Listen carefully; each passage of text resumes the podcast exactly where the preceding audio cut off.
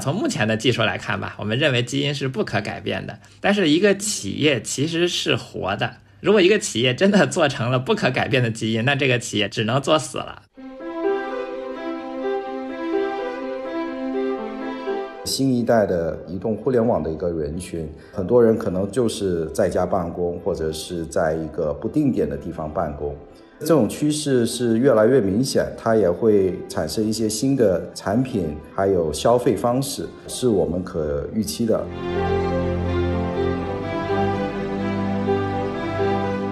如果我们是用微信，我们都知道，把一个群，我们会讨论一件事情，比如说这件事情，哎，我们希望谁谁一起参与，让他来负责，把他拉进群里，他看不到历史消息。这个时候呢，大家就要把历史消息做一个转发。但如果历史消息很多，大家大概率是不会都转发的。而在飞书呢，我们是能看到历史消息的。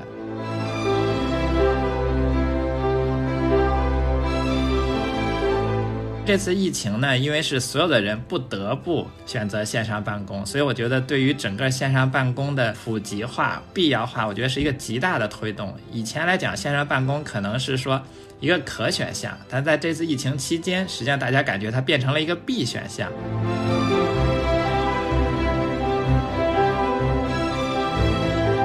嗨，各位听众朋友们，大家好，欢迎收听本期的创业内幕，我是主持人丽丽。这是一档由 GGV 纪元资本发起的访谈节目，旨在为中国的听众提供更具专业视角的创业话题沙龙。我们深信，听故事是人类的古老本能，也将在每一期节目中尽可能的帮助嘉宾讲出他们最精彩的故事，讲出他们的创业内幕。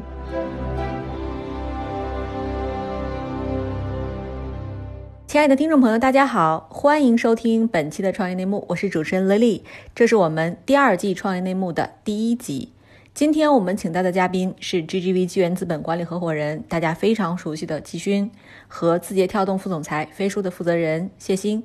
字节跳动是抖音、今日头条和西瓜视频等产品的母公司啊，很多人可能没听过字节跳动，但旗下的产品一定非常熟悉了。两位跟大家打个招呼吧。哎，大家好，呃，非常高兴能够参加这次的这个访谈，跟谢鑫一起。说说这个企业互联网的一个趋势，包括飞书。我是谢鑫，来自字节跳动公司，负责飞书和其他的一些业务。呃，今天来到我们这个活动，我也非常的高兴，和大家做一些分享。对。我们今天的录制特别特殊啊，因为这个由于中国这个爆发的咱们的新冠肺炎的疫情，我们三个人是在三个不同的地方用远程完成了一次录制哈，这也非常符合今天的选题，就是我们也是远程办公，然后远程录制，可能效果会稍微有一点跟第一季大家听到的那种非常清晰的效果有一点点折扣，但是呢，希望我们嘉宾的这个内容质量可以弥补这个小小的遗憾。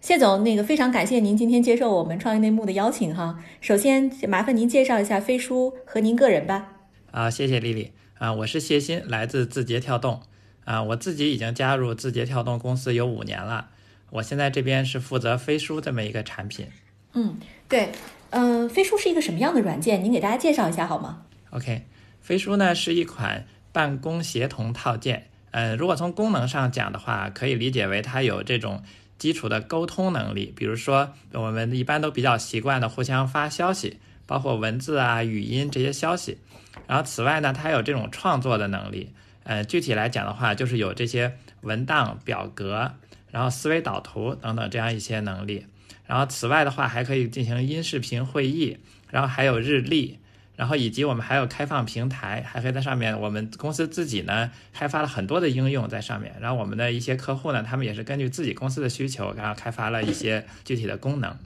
对，您什么时候有这个想法要做这样的一款软件呢？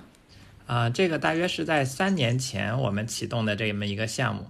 嗯，在这之前呢，其实我们公司自己也是，呃，重度使用各种各样的先进的第三方工具。嗯，因为我们自己公司对这些工具的要求很高，我们也一直在挑选更好的工具。但是我们渐渐发现呢，这些工具其实都不是能特别满足我们。我们在多次尝试比较之后，我们觉得实在找不到了一个更好的这种沟通创作工具，然后我们于是才决定了自己开发。嗯，整体的开发工作应该说还是工作量非常大，然后难度也非常大的。对，哎，您刚才提到一个词，说之前用的这些工具都非常先进哈，那就是可以想象您开发了一个更先进的产品。那这个产品它比原来的这个您用过的工具先进在哪里？呃，我们可以说一下，在字节跳动这边的话，确实我们是从公司一成立，然后就开始使用各种第三方的先进工具。就是为什么我们会说先进工具呢？因为呃，一部分公司可能大家不会太在意具体用什么工具，哎，就拿了一个可以用就行了。我们即便在很早期，我们都是把市场上能找到的工具全都拿来比，看哪一个是更好的，我们就拿来用。然后呢，同时因为市场上不断会有新的产品、新的工具出现，当我们发现新的时候，我们也会去了解。如果新的工具足够好，我们还会替换。所以这是整个。我们公司的使用工具上的一个风格，然后刚才你这边也是谈到说，哎，那我们到底这些产品有什么不一样？然后这边我们也可以举一些例子来说，比如说我们编写文档，呃，大部分人可能最习惯的是用 Word，就是这么一个本地文档。然后后来的话，就是有更多的这种在线协同编辑的文档，比如说 Google Doc，或者中国也有一些本地的这种在线协同文档。嗯，在这么一个情况呢。嗯，我们可以看一下，在当前在世界上比较主流的 Google Doc 这么一个在线文档。呃，其实你仔细看这个文档，其实它从它大约十年前发布到现在，并没有做太大的变化。它虽然有很多功能不断的创新，但它基本的结构没有做大的变化。举个例子来讲，在今天大家看到的 Google Doc，它的背景仍然是一张 A4 纸。这是什么意思呢？因为以前在 Word 的背景，默认情况下是一张 A4 纸，因为它是用来把它打印出来。它有以前在微软的 Windows 上面有一句话叫“所见即所得”，就是说它就这样的话，它保证你在电脑上看到的东西和你最后打印出来的东西是一样的。应该说，在那个年代，其实这个是很先进的一个东西。但是到了现在，我们觉得绝大部分的文档是不会被打印出来的。嗯，不仅不是被打印出来的，而且它有可能不是在电脑上看的。事实上，很多文档是在手机上看的。那么你在电脑上写的一个文档，在手机上，首先看起来有可能，第一字太小了，不方便。然后第二呢，其实你并不需要把它变成一个用来看的文档。我们认为电脑也好，手机也好，iPad 也好，其实它都是可以操作的，可以交互的。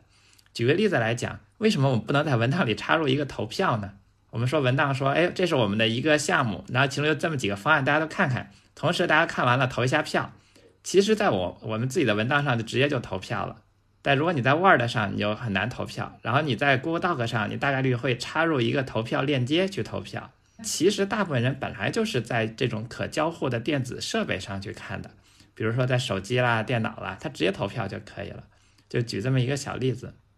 嗯，哎，对我，我刚才听到您反复提到就是“工具”这个词啊，我能感受到就是字节跳动对工具是极为重视的，甚至是从公司创立之初，您就提到了说我们大量的去找各种先进的工具，为什么这么重视呢？啊，这个我觉得也是一个对工具这件事情的一个看法的不太一样吧，就是可能在更早期的时候，就是中国的公司，大家更关注的是资源，说，哎，我有什么资源能做什么事情，有什么样子的客户。事实上，你从世界来看，就是越来越成熟的市场，其实大家越讲究、越关注公司本身的运转。这时候，公司本身的运转，包括运转效率，就变得特别重要了。而工具这件事情来讲的话，对一个公司发展的效率其实是非常重要的，包括公司的这种数据获取的便利性、有效性、信息的流转、信息的创造，然后信息的消费，其实都是起了关键的作用的。而这件事情呢，就是一部分人已经认知到，还有一些人其实他们没有太感受到，他们感觉可能差别不太大。但事实上，随着市场的竞争越来越激烈，其实这些作用就会越来越明显，而且它会变成一个公司的竞争力。像我们公司，其实从一开始就是在一个高度竞争的市场环境下，在这种环境下的话，其实会尤其凸显出这种工具的重要性来。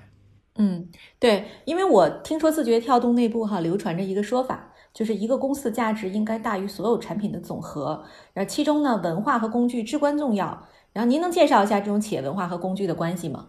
？OK，呃，我们确实是觉得工具文化是一个企业非常重要的两块。一个企业不仅仅有它所拥有的这些产品，有时候我们会看到一些企业，它能做成功一个产品、一个业务，但是当它逐渐变大，它开始拓展它的方向的时候，它的第二个产品往往做不成功。然后这时候我们往往会说，你看这家企业它只有做 A 的基因，没有做 B 的基因。其实“基因”这个词，我个人认为是不太恰当的，至少从目前的技术来看吧，我们认为基因是不可改变的。但是一个企业其实是活的。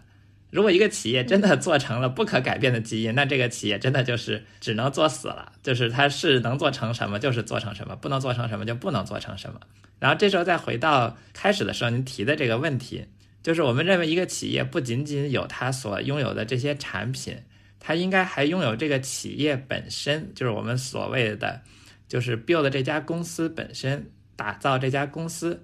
就我们谈打造这家公司的时候。我们不仅仅说它的业务做怎么样，而这家公司本身的，比如说它是有什么样子的企业文化，大家是什么样子的价值观，有什么样子的工作方法，然后我们是用什么样的工具，是如何选择的工具，然后工具的使用模式、使用流程是什么样子等等，这一系列东西其实是和它所本身做的产品或者说它所做的业务不太相关，但是又是特别相辅相成的一个东西，就是所以我们说。除了他所做的业务之外，我们认为对一家企业而言，它的文化和工具是特别重要的。就往往你去看那些，嗯，不止一个领域成功的公司，你会发现这些公司都特别重视企业文化，很重视工具。嗯，哎，那我就多问一句啊，您觉得飞书这个产品它背后折射了字节跳动这家公司怎样的文化？嗯，我觉得倒不是说这个工具折射了什么文化，我觉得工具和文化是。这里边的两块非常重要的东西，呃，两块各有各的特点，嗯，比如说它拿文化而言，就是我觉得如果一个企业的企业文化它本身贯彻特别到位的话，那么这里边的每一个人，不管他在做什么事情，做新的业务，做以前的业务，还是说他是在总部做，还是在非常遥远的一个海外某一个城市去做，他们都能按照他们所希望的做事方式做成，而且企业文化的话，其实它能够在方方面面起到作用。但是企业文化呢，也有很难的一些地方，比如说大家经常说企业文化稀释的问题，然后还有说新员工不断加入之后，然后呢，以及老员工有可能会有离职之后这些文化的传承，而且当企业高速发展的时候，你可能来不及做太多的这种文化建设的工作，所以我觉得就是企业文化有它很有价值的一面，也有它很难操作的一面，然后工具我觉得和文化是相辅相成的。工具呢，就是只要大家用起来，只要是用正确的方法在使用，就不管这个员工他就在你旁边使用，还是说在地球的另一面使用，大家用的方法是一样的，而且工具不会稀释。你这个公司，你有十个人也好，你有十万个人也好，其实大家工具用起来都是这么用，它也不会说随着人员快速膨胀，然后这个工具本身就会怎么怎么样。所以我觉得这两者在一个公司的发展中起的作用是蛮相辅相成的。然后对于飞书这个产品来讲，我们本身而言，其实我们是提供更多工具的能力。然后在我们自己公司内部使用的时候，我们把一些配置项，然后按照我们所希望达成的文化去落地。但本身我们做这件事的时候，我们并不输出文化，我们会把我们的一些做事方式方法进行分享。但是呢，这个是在工具之外的，我们不会强制要求每一个使用这个工具的人采用同样的文化。如果他们对我们的文化有兴趣呢，我们会给他们分享。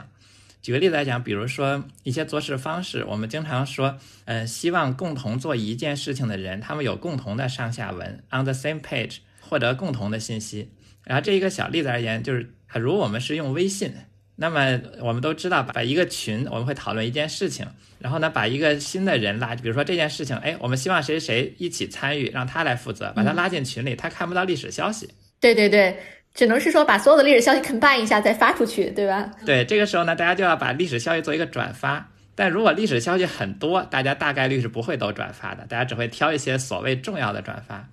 而在飞书呢，我们是能看到历史消息的，所以我觉得在这件事情呢，对于我们这样一种工作方式，就能确保你只要大家在同一个群里讨论这个事情，不管是先来的人、后来的人，大家接收到的信息是一样的。对，你看这么一个小小的功能，其实背后折射了对整个工作流的这种深度的思考哈。难怪头条我们一直说是一个产品见长的公司，确实是有很多小细节都非常暖心。呃，那我就再问到一个这个跟飞书早期运营有关的话题啊，就是因为其实咱们是字节跳动内部的一个团队嘛，那早期团队您是怎么建立的呀？当时公司给到了什么特殊的资源吗？其实真的在我们公司你会发现资源永远是稀缺的，早期的时候招人也很难，然后组建团队也很难。因为字节跳动其实我们有很多产品非常优秀，而且名声很大，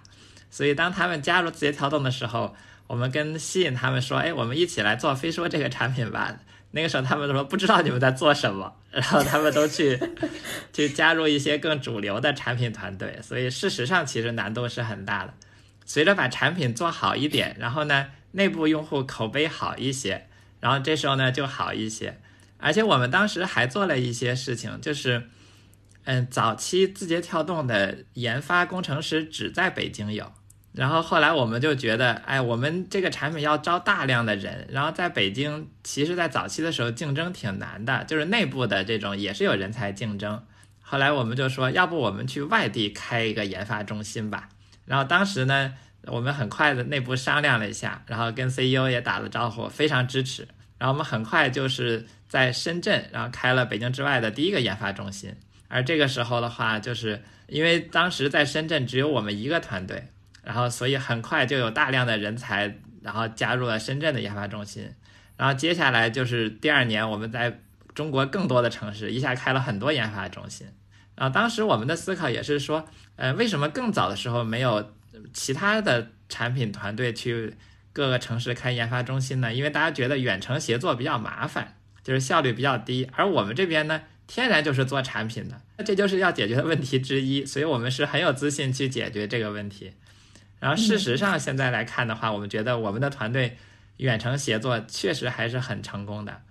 而且我们应该是说是我们公司分布最广的一个团队，我们没有任何城市，包括北京在内，没有任何城市的人数超过。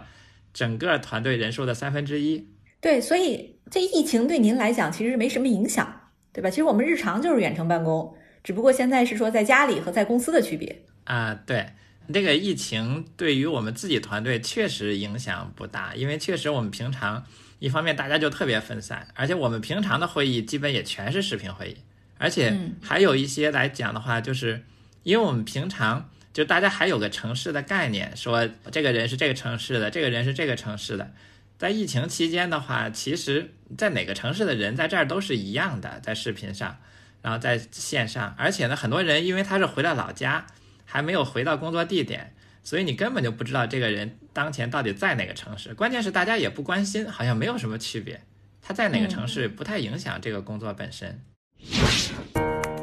嗨，各位小伙伴，告诉你一件很重要的事情：创业内幕的听众群已经开通了。在这里，你可以和我们直接沟通，也可以第一时间了解到 GGV 纪元资本线下活动的动态，近距离聆听投资人的独特见解，并且结交其他互联网圈子的小伙伴呢。入群，你只需要添加微信公众号 CYNMXZS，我再重复一遍，CYNMXZS。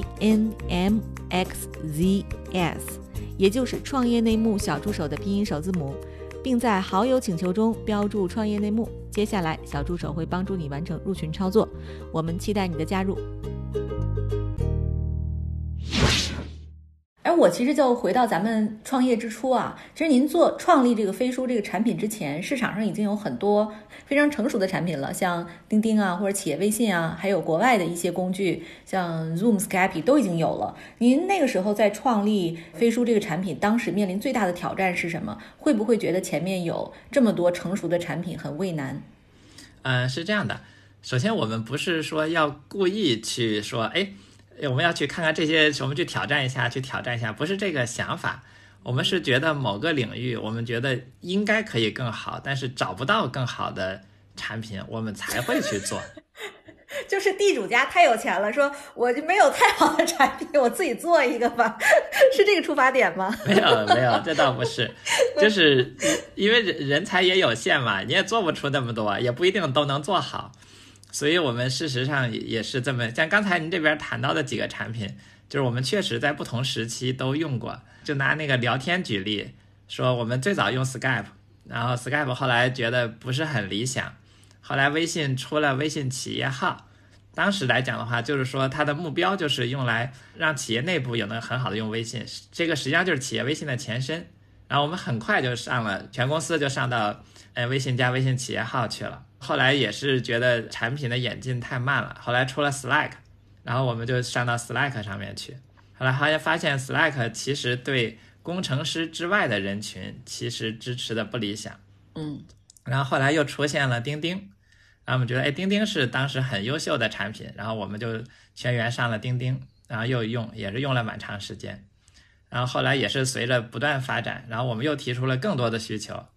然后找不到什么产品了，然后这个时候才开始自己开发。对，您当时做这个飞书之前，其实已经有很多非常成功的产品了。那么现在呢，就是事情过了三年，公司也已经发展的越来越好。现在的这个团队协作这样的一个应用市场格局是什么样？飞书大概处于一个什么样的位置？您能给我们分享一下吗？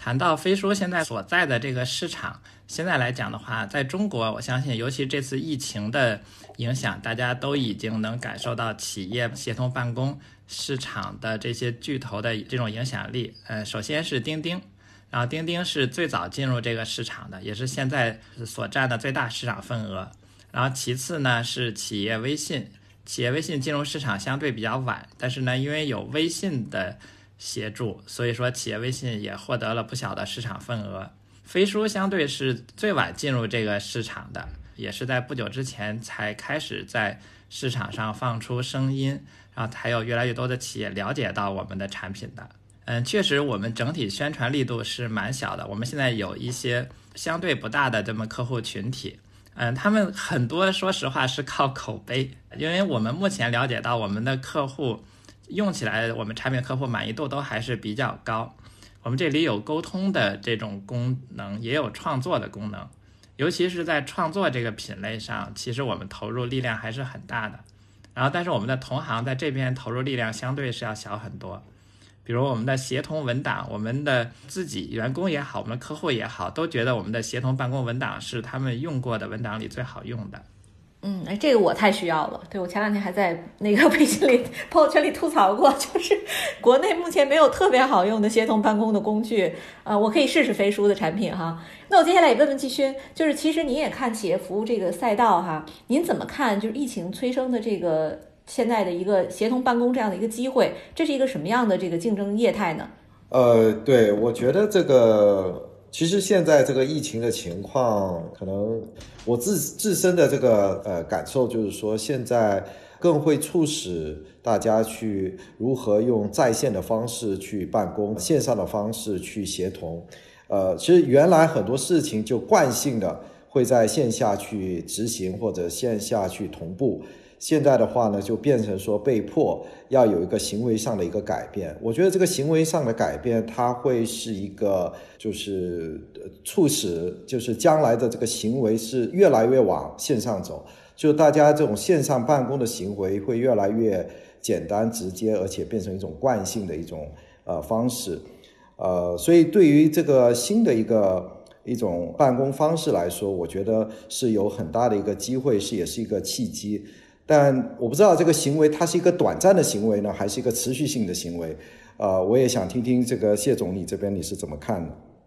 谢谢季勋。啊，关于这次疫情对于这种在线办公的影响，我觉得在线办公以前来讲，在我看来，更多的是一部分公司，尤其是一部分科技公司喜欢使用的工作方式。呃，科技公司喜欢把越来越多的东西全部放到线上去。哎，包括字节跳动也是，我们的几乎所有的东西都是线上化的。我们即便是一群人在自己的办公室里面对面开会，我们的会议系统也是同时支持线上的。在即便是面对面开会，这时候我们在投屏，如果有一个人远程播入，他也是同样能看到同样的内容，而且能马上就跟我们一起讨论的，并没有这么一个区隔。所以我认为，在疫情之前，线上办公只是一部分公司喜好的选择。但是这次疫情呢，因为是所有的人不得不选择线上办公，所以我觉得对于整个线上办公的普及化、必要化，我觉得是一个极大的推动。以前来讲，线上办公可能是说一个可选项，但在这次疫情期间，实际上大家感觉它变成了一个必选项。所以我觉得是会特别大加速在中国线上办公的这么一个进程。疫情之后，我觉得其实，呃，这个时候公司和公司差别就会显现出来。有些公司它可能会因为在家办公，然后他们尝试使用一些呃以前没有使用的工具，而且经过努力尝试之后的话，发现里边的一些好处。然后他们就会把这些东西，就把这些工作方式以及这些工具，就把它维持下去。肯定还是有相当不少的一些公司的话，由于各种原因，可能其实并没有使用好，然后用起来可能体验也不够理想，或者是产品的原因，或者是一些其他的原因，使用不够理想，所以他们回去之后还是会放弃。所以我觉得在疫情期间会极大的催化，疫情之后的话，可能公司和公司以及工具和工具会带来比较大的区别。对。所以这个二零二零年很可能会成为一个团队协同办公的元年哈，或者叫转折年。但是我今天早上也看到新闻，就是黑石和高瓴已经抛售了苹果的股票，然后继而呢大量的入仓了呃像 Zoom 这样的企业协同办公的工具，就这种二级市场的这种表现。那这其实是不是会意味着就是一级市场也有大量的这种机会可能会在里边呢？呃，我我觉得现在呃可想而知，其实 Zoom 的股价已经。呃，就这段时间上来已经涨了不少了，所以其实大家第一时间看到这个疫情的这个发展，呃，其实也第一时间已经开始在转向，也呃，就是类似 Zoom、Slack 等这类呃，就是协同呃软件类的这些公司啊，尤其是 Zoom 是比更加明显的，嗯。但其实也有一个比较有意思的地方啊，就是呃，中国跟美国不一样的地方就是，呃，美国的这些协同办公软件相互之间是它是相互协同，就其实 Zoom 跟 Slack 之间，呃，在很大程度上它是一种竞合关系啊，更多的是一种合作关系，所以它互相是能够呃带动业务跟流量的。但在中国，其实这个场景是比较少见的，就是你很难想象软件与软件之间啊，譬如说钉钉跟飞书之间，或者是企业微信跟呃飞书之间，有没有可能协作起来？当然，我当时我们因为我们之前也投过 Slack，然后我们也跟 Slack 的这个团队也沟通过，哎，你怎么看 Zoom 对吧？他们其实更加的专注在整个平台化，呃，就是协同化的这个功能。那在这个 Zoom 的这个所谓视频化的这个功能上面呢，它其实更多的就是说我短期内它没有必要，它更多的就去跟 Zoom 的一个合作，所以它是有这种更多的这种合作意愿。比如说我们今天看这个，刚才您提到哈，就是呃钉钉也好，企业微信也好的这个不足，就为什么我们不在它的基础上去优化，而是说我要重新做搭建一个产品，要比它做得更好。而不是说在它基础上去优化，所以我想这一点其实中国跟美国还是有一个不太一样的地方啊。这个扯的一个不同的话题。当然，从刚才回答那个 Lily 的问题的话呢，我是觉得就是呃这个问题其实投资人都很敏感，呃第一时间看到这个疫情的演变，其实很多人都已经转仓了，对。对我其实也有一个感受啊，因为其实无论是钉钉、企业微信还是飞书，都是大公司来做的这样的一个巨复杂的、极其消耗人力和考验这个组织能力的这样的一个工具。那小公司还有机会吗？就如果说有小的创业公司，他们也想做这个领域的呃创业，二位觉得还有可能，他们还能找到更好的这个赛道或者是机会，或者有可能脱颖而出吗？我觉得它如果是呃，因为协同本身，首先它要有一个沟通的一个基础，就是网络的一个基础。呃，我觉得这个是现在大公司已有的一个优势，不管是钉钉依托于阿里，包括呃整个阿里系的这样的一个平台，企业微信依托于微信，对吧？然后当然飞书也有这个呃平台的支撑。就如果说要去打通这个网络的这个效应，对一个小公司来说，今天相对来说是比较难的。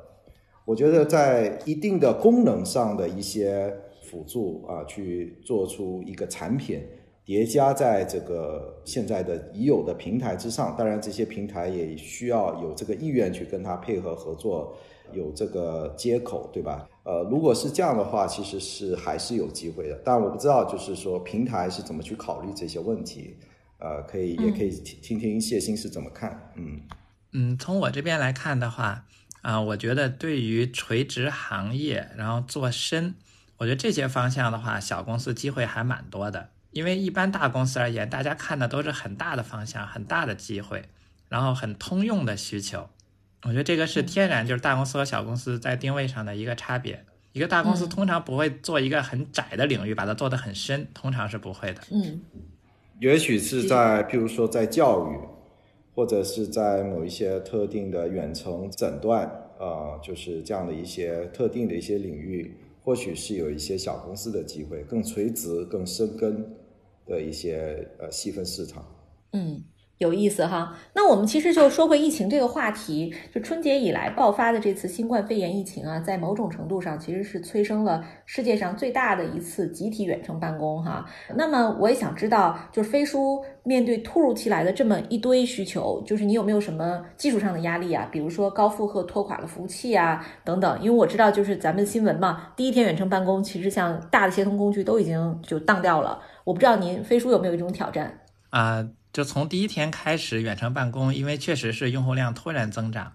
所以说其实我相信各家都是有所准备的，只是说看准备的充分程度怎么样。嗯，飞书这边我们也是提前也是做了大量的准备。嗯，从实际情况来看的话，第一天尤其早上刚开始上班那一段时间，确实压力很大。我们自己的视频会议也是有一些不流畅，不过没有崩，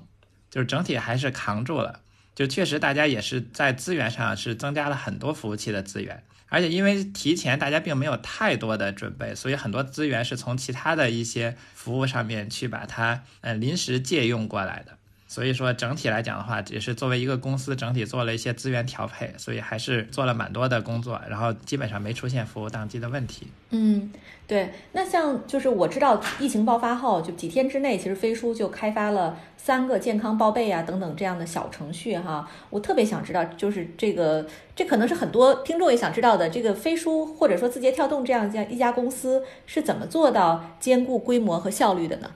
呃。就是我们公司从文化价值观上面来讲的话，就是有句话叫“始终创业”，然后内部呢还有一个叫 “always day one”。嗯，就是说我们希望，即便公司变大之后，我们希望大家还是保持着创业的激情，然后同时保持着这种创业公司的这种热情、干事情的灵活性。所以我觉得在这一点上来讲的话，我们总的来说，我觉得保持的还是蛮好的。而且大家在这次疫情期间，其实这些产品的开发。嗯，更多的是在春节期间，这时候还没有进行远程办公，全部都是在家里，然后这种通常是在这种阖家欢乐的这样一个时间段，然后但是因为所有人都很明白这次疫情的一些特殊性，然后呢，并且产生这种需求，所以大家事实上工作热情还是很高的，因为大家明白这件事情，不管是对我们自己还是对我们的客户，实际上它意义是很大的。尤其像我们自己开发这个线上办公室这么一个语音沟通的这么一个新的产品功能，这个是业界还都没有的一个产品功能。就是我们当时也是感受到说，一旦在家办公，大家互相完全都不知道对方在干什么，很不方便，又不能一直全天开视频会议，大家会觉得有隐私的问题以及不习惯。就你干嘛要一一直开会了？变成，所以我们就变成了一个实时的这么一个语音沟通，没有压力的语音沟通。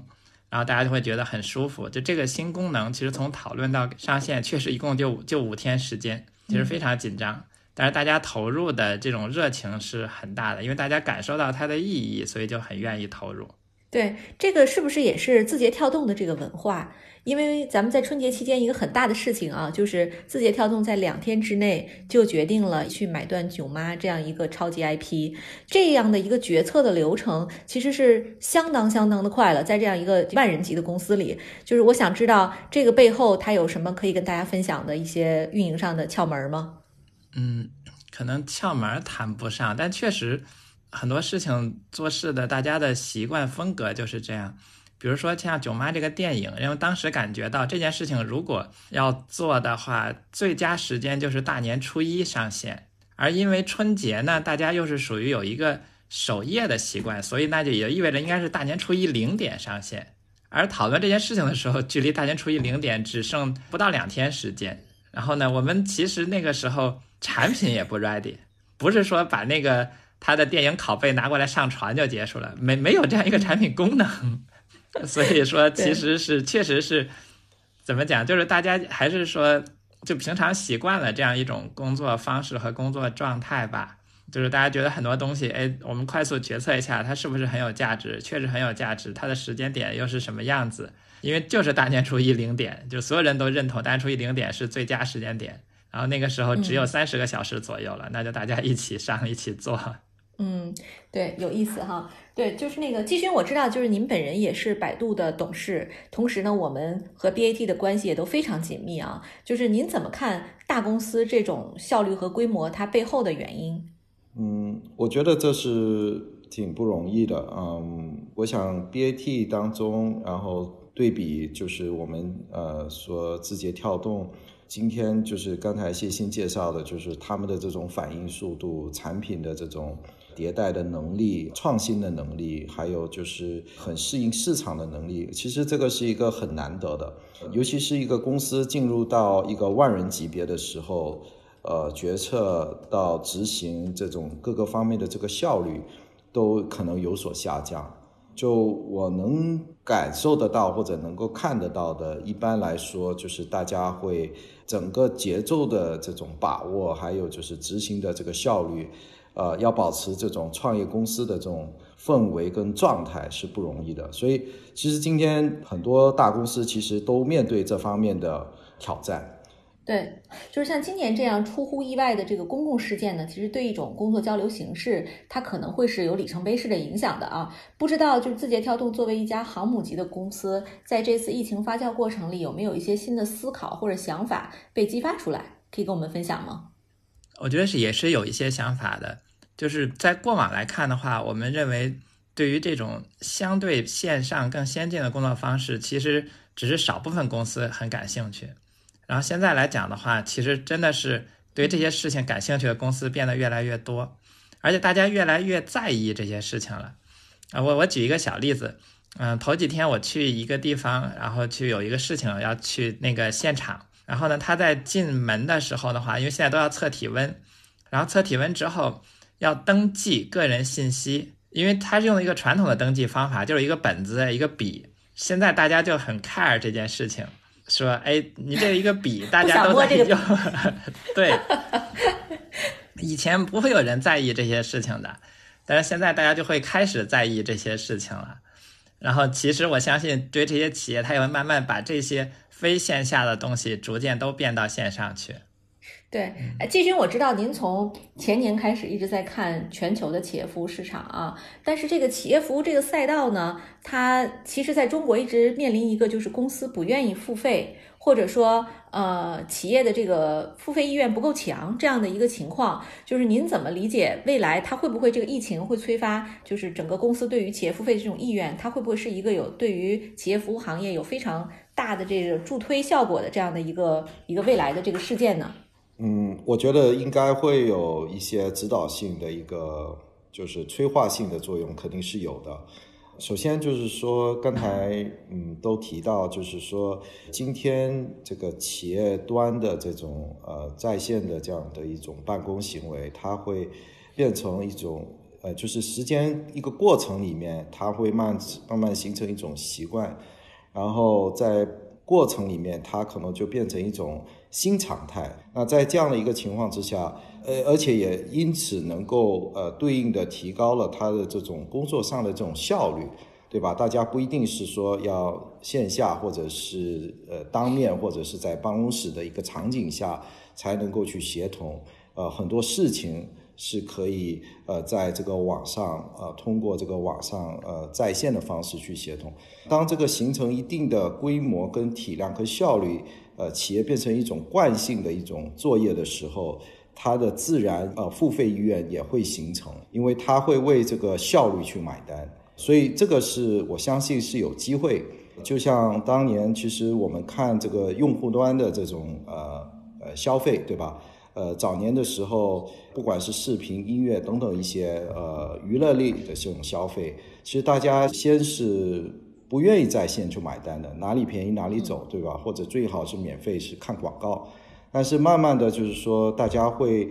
为了避免看广告，为了就是更能够看到他们这个更好的内容，他们会愿意为这样的一些优质内容、优质的一些服务去买单。我相信企业的这个端的这个付费意愿也因此会形成，然后慢慢会形成一种长期的一个效应。嗯。对，就是有意思的是，就是谢总除了在字节跳动内部管理飞书业务以外，他还带领了一个部门叫企业服务哈。我很想知道这个部门它的演化历程是什么样的，它主要做什么样的工作？这个和我们 VC 理解的企业服务可能不一样。啊，这个确实是一个蛮有意思的一个问题。就我所负责的这几个部门，可能从一般的视角上看，觉得还蛮奇怪的。比如说，嗯，飞书是在我的部门。然后我此外还管一些其他的我们的工具，比如说我们的 HR 所使用的 HCM 系统。然后此外的话，我们的一些呃业务流程相关的一些系统，包括审批、包括合同等等，这个感觉还是比较自然。然后接下来的话，我们内部的一些小工具在我这边，然后再接下来我们的 IT 部门是在我这边。然后比如说我们员工使用的电脑啊、网络呀是在我这边管。然后再接下来，我们的采购部门是在我这儿哈，是整个公司的采购部门。然后再接下来，我们的房产部门是指办公室啊，我们自用的办公室这些呃管理，然后租赁也好，自己建设也好，在我这儿，以及行政部门也是在我这边。行政包括我们公司的这些日常的这些，比如说清洁、卫生、安全、餐饮，我们是管三餐的，然后三餐也是在我这儿。就是工具小王子是吧？就是这个 从一般视角，就是还蛮奇怪的，因为感觉好像一边是标准的研发，然后一边的话又是一个典型的服务部门，所以这个我这块也是后来把这个名字统一为企业服务部门。就是实际上我这边的所有部门所提供的都是为企业所提供的这种服务，包括工具型的服务和这种人力的人头的这种服务。我们所做的所有的事情呢，都是帮助一个企业，让大把企业的所有非主业的那些事情，啊，我尽可能的让大大家减少分心，大家只去关心自己的业务本身，把其他的事情的话，我们尽可能去帮助大家去完成，而且是一个比较全方位的一个帮助，嗯。对，这听起来是风马牛完全不相及的几个事儿哈。然后我想知道，就是您管了这么多业务线，而且呢，其实交集并没有那么明显的，职能也比较分散的，您是怎么管理自己的时间的呢？呃，其实我自己其实还就是特别忙，事情很多。当然，我事实上来讲，我在不同的时间段会聚焦于不同的事情啊，比如说拿字节跳动内部的事情而言。就是我们有一年全球扩张，开各地办公室，然后提供基础服务，遇到的问题比较大，所以在那一年我就更多的时间是在全球各地，然后去解决这些办公室服务的问题。然后有时候的话，我们又是其他的一些，包括现在飞书的事情，那我更多的时间又是在飞书这个产品上，所以也是一个动态调整的一个情况。嗯。对，嗯目前在企业服务这个领域，协同办公这个领域，哈，之前谢总和季勋都分头介绍了，在国内和国外都已经有一些比较成熟的这个公司已经在里边了。大家怎么看未来的这个竞争态势呢？我是觉得说，现在我觉得任何的呃产品起来，它其实是要有一个消费行为的一个转变的一个支撑。还有，那这个消费行为的转变本身，它可能是，呃，某一些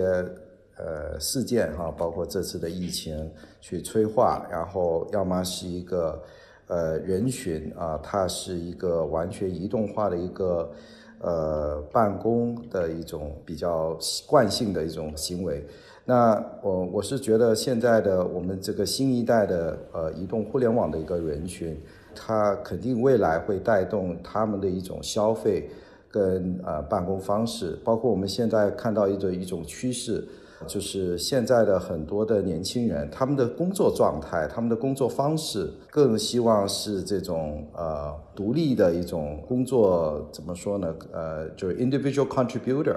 呃，他们不一定是在一种呃，就是呃呃长期。呃，这个用功的一个，所以他会一个是一个呃，不是一个非长期用功的一种状态下去工作，呃，所以这样的一种状态的话，它其实会导致一种更呃不一样的一种办公环境，包括办公方式。